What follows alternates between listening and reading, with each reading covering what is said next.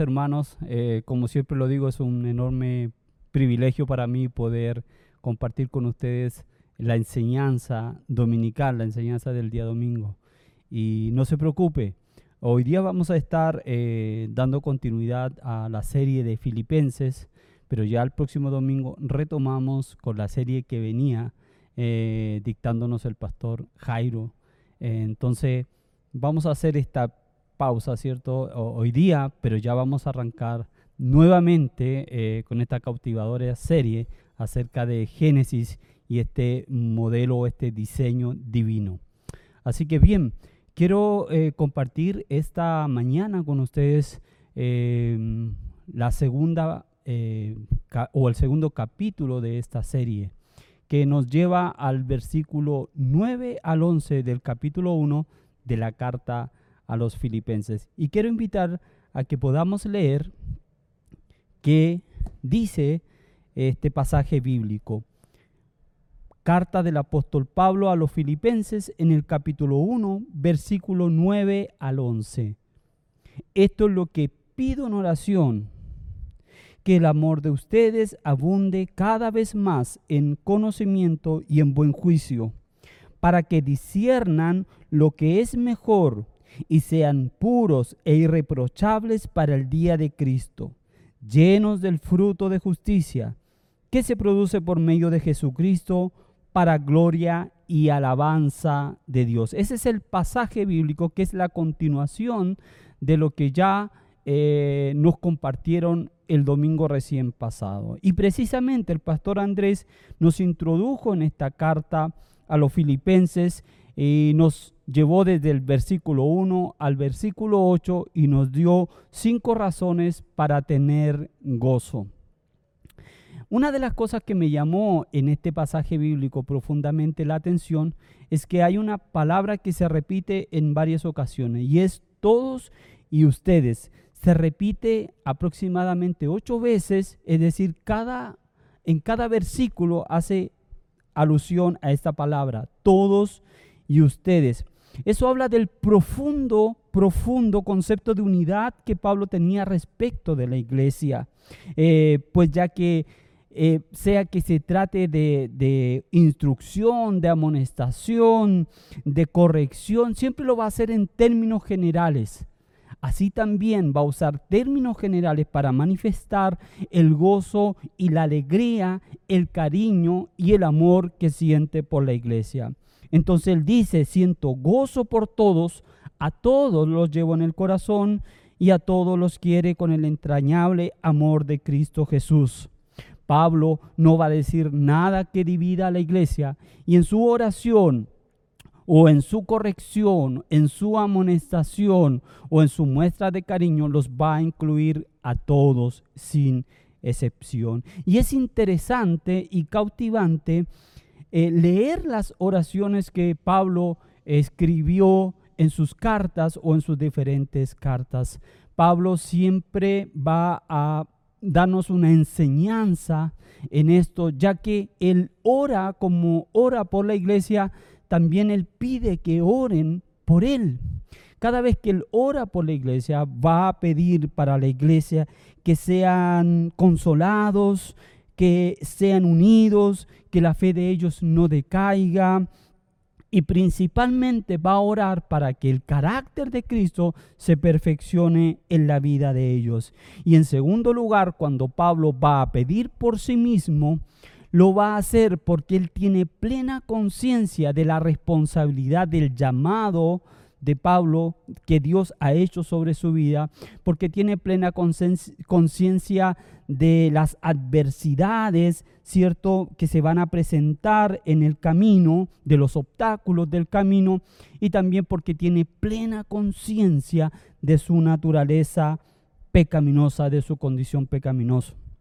Pablo en sus oraciones y en particular en la que hoy hemos leído, vemos que usa palabras que no simplemente buscan adornar sus oraciones o llevarse el aplauso por tan linda oración, sino que Él va a usar palabras con un profundo sentido, contenido y sabiduría. Esto me hace reflexionar en mi propia oración que muchas veces la puedo ver como una queja permanente o como una larga lista de peticiones. Y casi como una oveja, eh, la oración puede simplemente traducirse en ayúdeme, ¿cierto? Eh, bendígame, eh, provéame, en fin. Es una oración que carece muchas veces de sentido, de profundidad y de sabiduría. Entonces esto nos lleva a hacernos una pregunta y es la pregunta que yo le quiero hacer a usted en esta mañana. ¿Se ha preguntado usted cómo es que usted está orando? ¿Se ha escuchado? Muchas veces nosotros nos preocupamos y ponemos atención a lo que ora el hermano o a lo que ora la hermana o qué tan lindo puede orar el pastor o qué tan lindo puede orar el líder, ¿cierto? Pero nos hemos detenido a escuchar nuestra propia oración. Hemos puesto atención a nuestras propias palabras. En el versículo 4 del capítulo 1 que nos compartió el pastor la semana pasada, dice así, en todas mis oraciones, por todos ustedes, siempre oro con alegría. Pablo ahí nos deja sentir las palpitaciones de su corazón que está rebosando de gozo. Pese a que él está en la cárcel, recuerden, él está escribiendo desde la cárcel, y pese a que en lo profundo de, de él sabe que existe la posibilidad que él no vaya a salir de la cárcel. Sin embargo, él expresa el gozo y la alegría que siente al orar. Estos versículos 9 al 11 van a ser prácticamente una respuesta a, esta oración. Si bien Pablo nos dice que ora con alegría y con gozo, la pregunta es, ¿qué es lo que ora?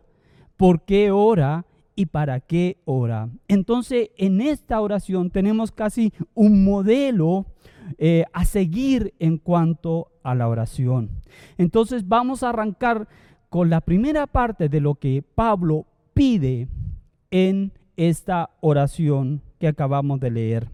En el versículo 9 nos dice que el amor de ustedes abunde cada vez más en conocimiento y en buen juicio Amor, conocimiento y buen juicio son tres palabras que están entrelazadas, pero tienen un orden. Y es porque básicamente fundamentalmente es el amor el motor, ¿cierto?, de la vida de cada uno de los cristianos. Pablo pide que el amor de los filipenses crezca y abunde más y más en conocimiento y buen juicio. Siempre estas dos cosas van a ir siempre de la mano. El amor del que el apóstol Pablo está hablando en esta ocasión es el amor ágape, el amor entre hermanos. Pero también surge esta pregunta en nosotros. La oración de Pablo está pidiendo que este amor que crezca solamente se limite al amor entre los hermanos o también el amor hacia Dios. ¿Cuál es el amor que Pablo quiere que crezca en la iglesia de los Filipos? La respuesta es ambas, los dos. ¿Por qué? Porque el amor hacia Dios es el que me va a llevar a amar a mis hermanos. Tan importante es el amor que yo puedo sentir hacia Dios que el amor que puedo sentir hacia mis hermanos. Entonces, si yo, si mi amor por Dios crece, el amor por mis hermanos, por consecuencia, va a crecer así lo dijo el mismo Señor Jesús. Ama al Señor tu Dios con todo tu corazón, con toda tu alma y con todas tus fuerzas. Vea el orden eh, que existe en este pasaje bíblico. Ama al Señor tu Dios y luego ama a tu prójimo. Hay un orden, amar a Dios para amar al prójimo. La pregunta, otra pregunta que surge al leer estos pasajes bíblicos, ¿se puede amar más a Dios? Claro que sí, porque cada experiencia con Dios nos lleva a amarle más a Dios. Cuando vemos cuánto nos cuida, cuando vemos cómo cuida de nuestra familia, de nuestros hijos, como cuando vemos cómo provee nuestra mesa, cuando vemos cómo nos ha protegido, nos ha guardado, cuando nuestra conciencia despierta y crece en relación al sacrificio de Cristo en la cruz, el precio que pagó Él por mí, por mis pecados sin duda que mi amor por Dios va a crecer más y más. Por otro lado, cuando dejas de apreciar las maravillas de Dios y cuando dejas de vivir estas hermosas experiencias con Dios, ese amor puede disminuir al punto de apagarse por completo. Hermanos, nosotros de esta pandemia, de esta experiencia que estamos viviendo, podemos salir amando más a Dios y más a nuestros hermanos, pero también podemos salir amando menos a Dios y menos a nuestros hermanos. Fíjese una cosa, Oseas en el capítulo 1 y capítulo 3 y versículo 1 dice así, me habló una vez más el Señor y me dijo, ve, ama a esa mujer adúltera, que es amante de otro. La pregunta de nuevo surge, ¿cómo es que Oseas puede amar a una mujer que ha sido adúltera, que lo ha engañado y que se ha ido con otros hombres? hombres ¿Cómo es que Oseas puede llegar a amar a una mujer así? La respuesta está ahí. Oseas amaba a Dios y como amaba a Dios puede tener amor para esta, a esta mujer. Juan capítulo 14, en el versículo 20 nos dice, y Él nos ha dado este mandamiento, el que ama a Dios, también ame a su hermano. E, pero este amor del que nos está hablando eh, el apóstol Pablo no es un amor ciego, sino que es un amor informado. Y Pablo está diciendo que en su oración él quiere que el amor que hay entre ellos crezca o abunde aún más y más en conocimiento y buen juicio. Es decir, Pablo está pidiendo que este amor sea enriquecido y sea inyectado de conocimiento. ¿Por qué? Porque el, porque el conocimiento nos va a llevar a amar más. El conocimiento que Pablo menciona se refiere al conocimiento de Dios, producto de una relación íntima con Él. Pablo quiere que su amor crezca y abunde aún más y más en este conocimiento. Y las dos cosas, como lo dije al principio, siempre van a ir de la mano. Hay dos tentaciones a las que nos enfrentamos nosotros constantemente, aún en la vida cristiana. Y fíjese una cosa, una es el peligro de vivir meramente de nuestras experiencias y de nuestros sentimientos. Hay muchas personas a las que les disgusta la enseñanza, la doctrina y el dogma. Son cosas que no pueden entender absolutamente. Entonces desarrollan sus reuniones en torno a los sentimientos. Les gusta hablar de sus propias experiencias, ¿cierto? Les gusta hablar de ellos mismos, pero no van a pasar de eso. Siempre se van a quedar ahí. El amor, el amor es la atmósfera con que ellos caldean sus corazones y los une. No hay nada de malo en eso, salvo que se queden exclusivamente en eso y no pasen de ahí. Por otro lado, el peligro es exactamente lo contrario, el peligro de interesarse en la doctrina de forma puramente abstracta y académica, de estar preocupados únicamente por lo que a alguien describió acertadamente como la aridez de la logomaquía teológica. Esto significa que solo te interesas por las palabras y conviertes este glorioso evangelio del amor en una mera filosofía. Muestras un interés puramente intelectual de la Biblia. Todo está en la cabeza, pero no hay un efecto en el corazón. Ahora, ¿cómo podemos evitar estas tentaciones? Observando precisamente lo que Pablo nos está enseñando. ¿Por qué? Porque fíjese que la mayoría de las personas que hierran, que se abaten y que tienden a desestabilizarse en su vida cristiana son las que carecen precisamente de conocimiento. De conocimiento. El Salmo 9, versículo 10 nos dice a nosotros, en ti confían los que conocen tu nombre, porque tú, Señor, jamás abandonarás a los que te buscan. Pablo desea que los cristianos conozcan el nombre de Dios y sus propósitos eternos. Entonces, hermanos, al conocer más a Dios, aumentará nuestro amor por Dios, aumentará nuestra confianza en Dios y por ende podemos amar a nuestros hermanos. Esto nos dará la capacidad de afrontar las decepciones de la vida y los problemas que nos presente la vida. Hermanos, si conozco un amor que solo surge de los sentimientos y de las emociones, me voy a desanimar porque en algún momento de la vida me van a decepcionar. Pero si creo en la obra completada de Jesucristo en la cruz del Calvario, entonces no importará cómo me siento porque sé dónde estoy y sé hacia dónde voy si creo que hasta los mismos cabellos de mi cabeza están contados por Dios, si creo que a los que aman a Dios todas las cosas les ayudan a bien, entonces mi visión cambiará, mi visión será distinto, porque todas las adversidades de la vida las consideraré como parte de un proceso de esa obra buena, maravillosa que Dios comenzó en mí y que la irá perfeccionando hasta terminar el día de Cristo Jesús.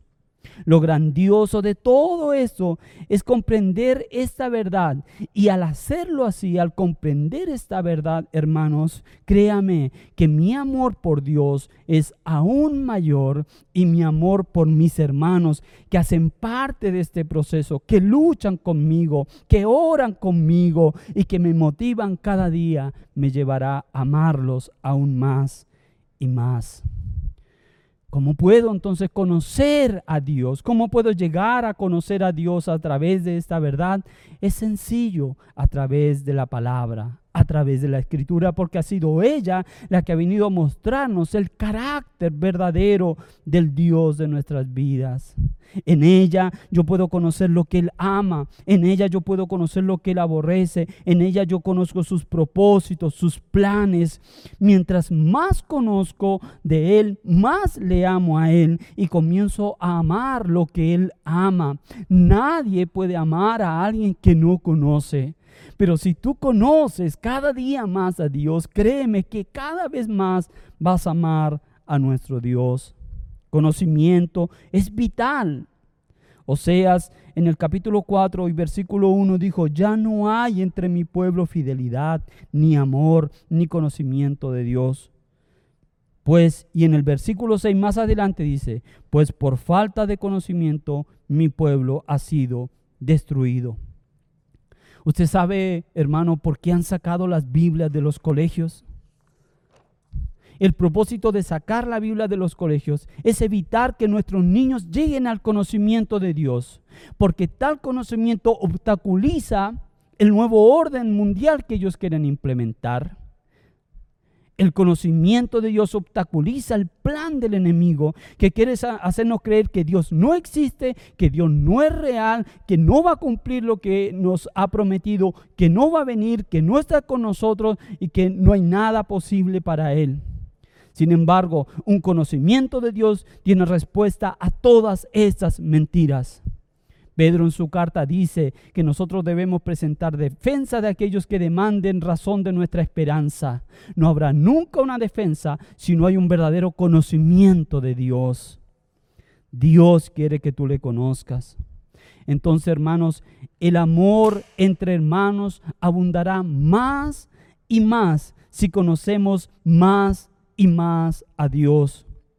Y no solo amaremos al parcero con el que compartimos una rica comida, un asado, o al amigo de las jornadas futbolísticas. No, sino que como dice el versículo 8 del capítulo 1, les amaremos a todos, a todos ellos.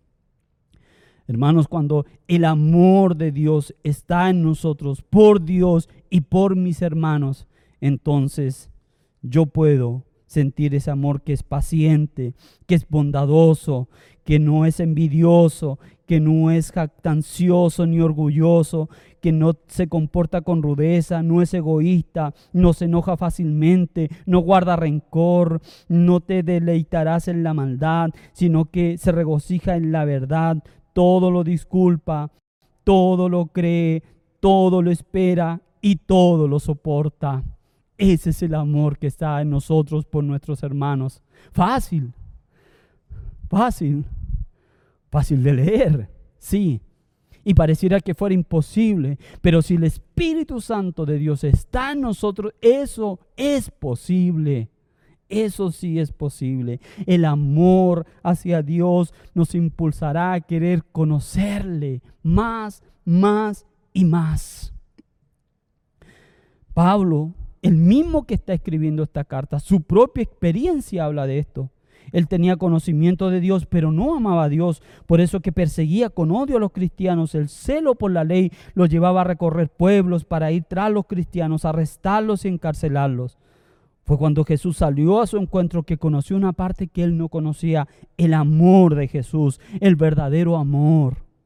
Al conocer ese amor de Jesús, su odio se convirtió en amor. Y el que odiaba a los cristianos ahora está diciendo en el versículo 8 de este capítulo que los quiere y los ama con el amor entrañable de Jesús. Qué maravilloso. Qué maravilloso. Si tienes conocimiento, también tendrás buen juicio, que es la comprensión del conocimiento adquirido. Sí, hermanos, porque el hecho que un hombre tenga mucho conocimiento no es garantía de sabiduría. Alguien puede ser muy erudito, pero no siempre significa que va a tener buen juicio o va a ser sensato. De hecho, conozco personas que son mm, tienen mucho conocimiento y son muy eruditos, pero son la verdad muy insensatos. Esto puede ser casi como un abogado que aun con todos los conocimientos que pueda tener no sea capaz de defender a una persona en un tribunal delante de un juez. O un doctor que aun con todos los conocimientos que pueda tener puede ser incapaz de atender a un paciente en un pabellón quirúrgico. Entonces, esto es lo que Pablo está pidiendo en la oración, que el amor que está entre ustedes abunde más y más en conocimiento y buen juicio. El amor hacia Dios que me va a llevar a amar más a mis hermanos debe abundar en conocimiento. ¿Qué conocimiento? Conocimiento de Dios. El conocimiento de Dios va a aumentar el amor en mí. Va a aumentar el amor por mis hermanos y me va a hacer un hombre de buen juicio. Ahora, ¿para qué pide eh, Pablo estas cosas? Lo que nos va a enseñar en los siguientes versículos es que Él pide por cuatro razones. Fíjese lo que dice el versículo 10 y 11. Para que disiernan lo que es mejor y sean puros e irreprochables para el día de Cristo, llenos de frutos de justicia que se produce por medio de Jesucristo, para gloria y alabanza de Dios. Discernimiento, en primer lugar, para escoger lo mejor. Si los filipenses abundan en amor y en conocimiento verdadero, podrán discernir, es decir, aprobar lo mejor. Pablo desea que tengamos conocimiento, que tengamos buen juicio, porque sólo así podremos entonces tener una noción de lo que es realmente importante en nuestras vidas y lo que es vital en nuestras vidas. Y podemos escoger entonces lo que es mejor. Martín Lloyd John dice en su libro Una vida de gozo y de paz que todo el arte de la vida es el arte de saber, escuche bien, descartar, saber qué desechar y saber qué dejar de lado. Y es verdad, hermano, porque muchas veces gastamos tanta energía en cuestiones que no tienen ninguna importancia y que solo nos roban fuerza, tranquilidad y paz. Aún peor, nos pueden alejar de Dios. Y así vamos por la vida preocupados por lo que creemos urgente, dejando de lado lo que realmente es importante. Necesitamos discernir para cuando estemos frente a asuntos que la vida nos ponga, podamos escoger siempre lo mejor. Y con toda nuestra fuerza concentrarnos en lo que es vital e importante y dejar fuera todo lo demás. Necesitamos ser como aquella María de Lucas 10:42. ¿Recuerdan ese momento? María supo escoger lo mejor, que era sentarse a los pies del maestro. Sí, saber escoger lo mejor. Muchas veces me pregunto, ¿por qué como iglesia hemos perdido el discernimiento? Y hoy día más que nunca nosotros como iglesia necesitamos discernir lo que está ocurriendo, lo que está pasando en este tiempo, por qué está ocurriendo, qué está sucediendo, discernir los tiempos, discernir para siempre tomar la mejor decisión de qué hacer, de cómo seguir predicando el Evangelio, de cómo seguir avanzando. Usted necesita discernimiento de Dios en su hogar, con sus hijos, en su matrimonio, en su vida, en su trabajo, para escoger siempre lo mejor. Conocí muy de cerca la historia de un joven amigo de la iglesia. Él quería ser misionero. Recuerdo que había también en la iglesia una muy linda joven en el Señor y, nosotros sabíamos que ella estaba enamorada de mi amigo. Ambos amaban ir a las misiones. Mi amigo, este joven, conoció a una chica no cristiana se enamoró de ella. Nosotros como amigos les advertimos, le dijimos, tómate un tiempo, ora primero a Dios. Finalmente se comprometió con ella, se puso de novio y se casó. Él nos invitó a su matrimonio. Llegamos a la celebración y la verdad que la, celebración distaba mucho de una celebración cristiana. En medio de, de, todo ese ambiente, él se me acercó y me preguntó, hey amigo, ¿qué te parece la fiesta? ¿Qué te parece la celebración? Yo lo miré, yo teníamos mucha confianza y le dije, amigo, no había nada mejor. No pudiste escoger algo mejor que esto. No había otra opción. No pudiste discernir y escoger lo mejor es que tu boda, tu matrimonio honrara a Dios. Hermanos, al cabo de un año de matrimonio, él me llamó para contarme que su matrimonio ya era un caos.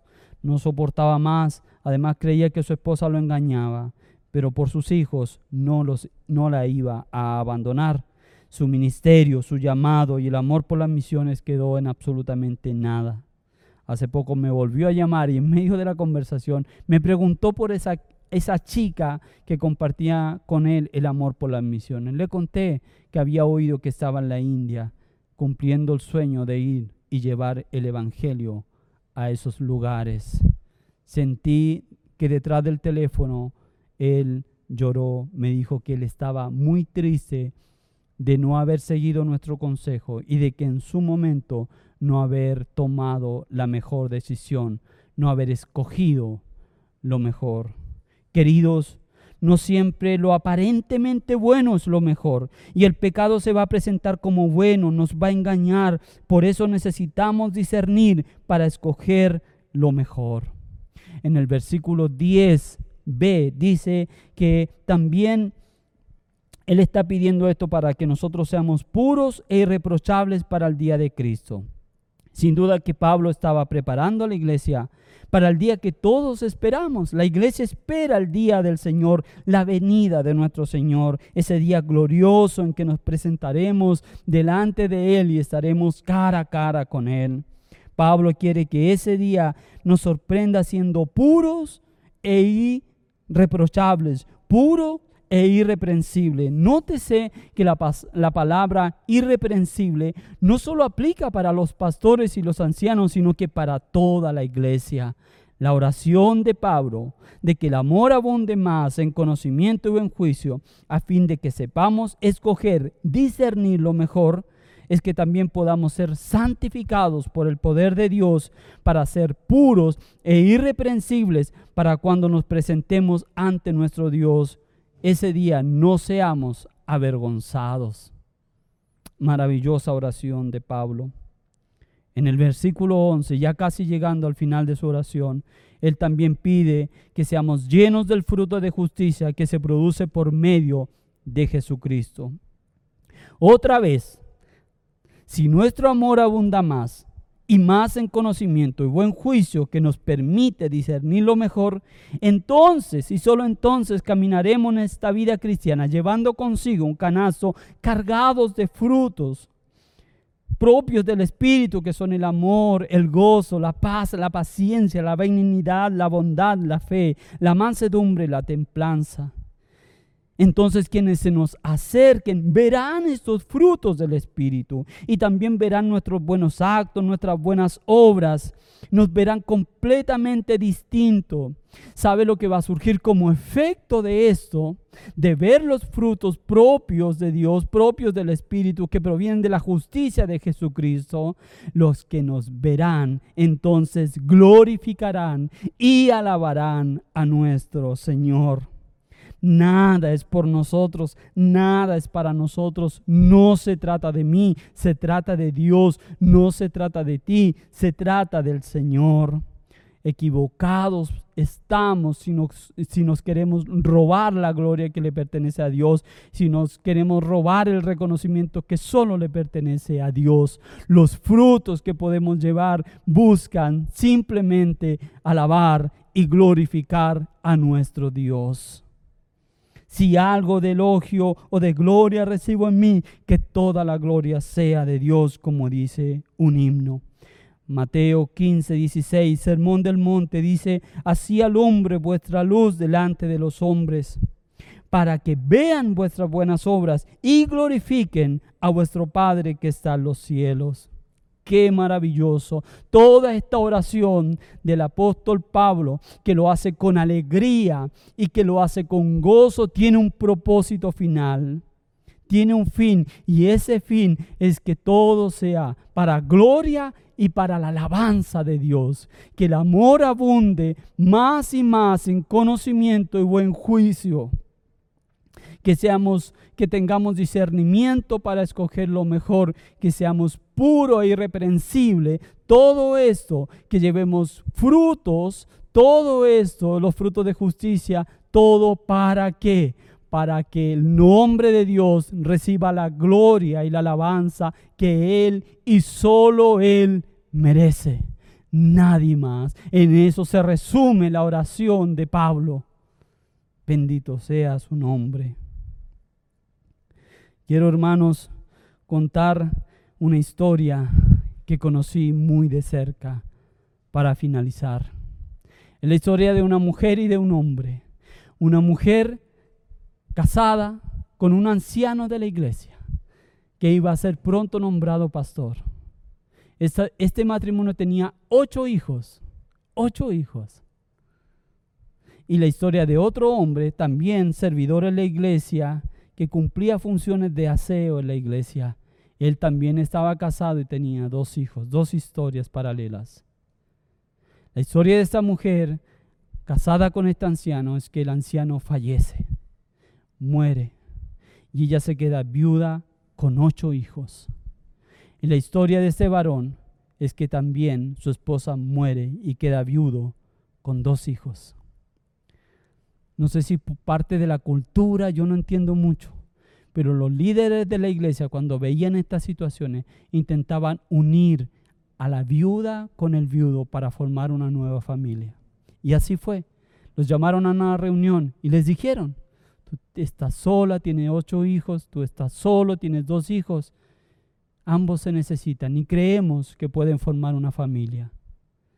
Para resumir la historia, ellos se casaron pero fíjese un detalle, no había amor entre ellos, un amor eros, un amor de esposa a esposo, un amor de esposo a esposa, pero sí había un amor en particular, un denominador común entre ambos.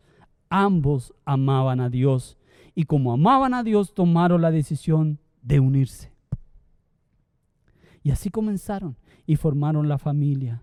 La pregunta que siempre me dice, ¿cómo un hombre asume la responsabilidad de una mujer que no ama y de ocho hijos que no son de él? ¿Cómo? ¿Cuál es la respuesta a eso? Sin duda, este hombre amaba mucho a Dios. La historia continuó. Estos hijos crecieron y estos hijos se casaron y dieron nietos. Pero llega un momento triste en la historia en que la mujer fallece. Y él queda a cargo de ocho hijos, de nietos y de más sus dos hijos. Y olvidé un detalle, este matrimonio dio como fruto un hijo también, que fue el hijo número 11 de esta relación. Este hombre tuvo que asumir la responsabilidad de 11 hijos. ¿Qué había en él? Amor por Dios. Y ese amor por Dios, esa vida entregada en devoción a Dios, esa vida sencilla, esa vida humilde, pero de gran amor por Dios, y que en el tiempo le permitió conocer el amor de Dios, logró adquirir ese conocimiento, ese amor por Dios permitió que él pudiera amar a esta gran y numerosa familia. Esos ocho hijos y los hijos de los hijos, que son los nietos y hasta bisnietos, amaron tanto a este hombre, casi como si fuera su propio padre, casi como si fuera su propio padre. Queridos, hace un poquito más de un año y medio, este hombre partió a la presencia del Señor. Y toda esta familia numerosa, hijos, esposos de los hijos, de las hijas, nietos y bisnietos, se reunieron para despedir el amor de este gran hombre de Dios. Ese hombre es mi abuelo, el que yo conocí como mi abuelo. No mi abuelo verdadero, porque mi abuelo verdadero murió dejando viuda a su esposa y ocho hijos. Pero este otro hombre es el que conocí yo como el querido abuelo Enríquez. Mientras más amo a Dios, mientras más conocimiento tengo del amor de Dios, sin duda que ese amor abundante me permitirá amar a mis hermanos. Me permitirá discernir lo mejor y me permitirá, me permite ser puro y irreprensible. Me permite llevar frutos de justicia que alaban y que glorifican a nuestro Dios. Quiero concluir diciendo que la forma de asegurarnos de que ese amor abunde más y más es leyendo la Biblia, estudiando la Biblia, meditando en ella y orando, para que produzcamos esos frutos para gloria y alabanza de Dios. Toda la alabanza es para Él, para nuestro Señor. Esta es la receta que el apóstol Pablo nos da y nos la da para que estemos preparados para el día glorioso del Señor. ¿Estás preparado? ¿Estamos preparados? Hermanos, quizás hoy hay alguien escuchando o viendo esta enseñanza, o quizás la verá los próximos días. Alguien que escucha esta enseñanza y va a pensar, yo quiero esa vida donde el amor abunda, yo quiero esa vida donde el conocimiento abunda, yo quiero esa vida donde podré decidir eh, lo mejor, yo quiero esa vida en donde seré puro e irreprensible, que nadie diga nada de mí, yo quiero esa vida cargada de frutos de justicia. Para anhelar esa vida, lo primero que debe haber en ti es precisamente vida. Y esa vida la da Jesucristo. Él lo dijo, yo he venido para que tengan vida y la tengan en abundancia. La vida donde abunda el verdadero amor es la que ofrece nuestro Señor Jesús. Entonces te quiero hacer la invitación.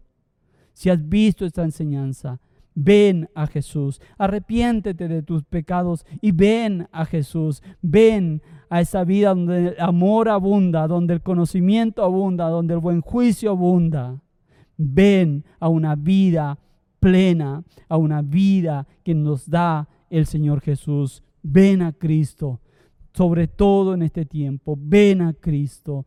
Ven a Cristo, que Dios te dé el discernimiento para escoger lo mejor, el mundo o la vida que ofrece nuestro Señor. Durante esta semana les quiero invitar para que pensemos y meditemos en esto. Uno, piensa en tu forma de orar. ¿Estás orando para que el amor de Dios y el amor hacia los hermanos abunde más y más? Dos, ¿qué estás haciendo para conocer más de Dios? En tercer lugar, quizás haces muchas cosas, pero pregúntate, aún en lo más sencillo, ¿estás pensando en lo que agrada a Dios? ¿Estás escogiendo lo mejor? Y en cuarto lugar, tu vida da gloria y alabanza a Dios. Déjeme orar por usted. Oremos en esa hora. Y qué mejor que hacerlo de acuerdo a lo que hemos aprendido. Oremos en nuestros hogares, reunidos en familia con nuestros hijos. Oremos para que ese amor que nos ha unido por todo este tiempo, ese amor que caracteriza a nuestra iglesia, abunde aún más y más, más en conocimiento, más en buen juicio. Oremos, oremos en esta hora. Padre, quiero levantar una oración. Y así como Pablo lo hacía, para que haya gozo en nosotros, alegría en nosotros a la hora de orar. Orar con gozo, orar con alegría, independiente de la situación, de las circunstancias de este momento. Que nada nos quite, que nada nos robe el gozo de ser hijos de Dios, de ser llamados hijos de Dios.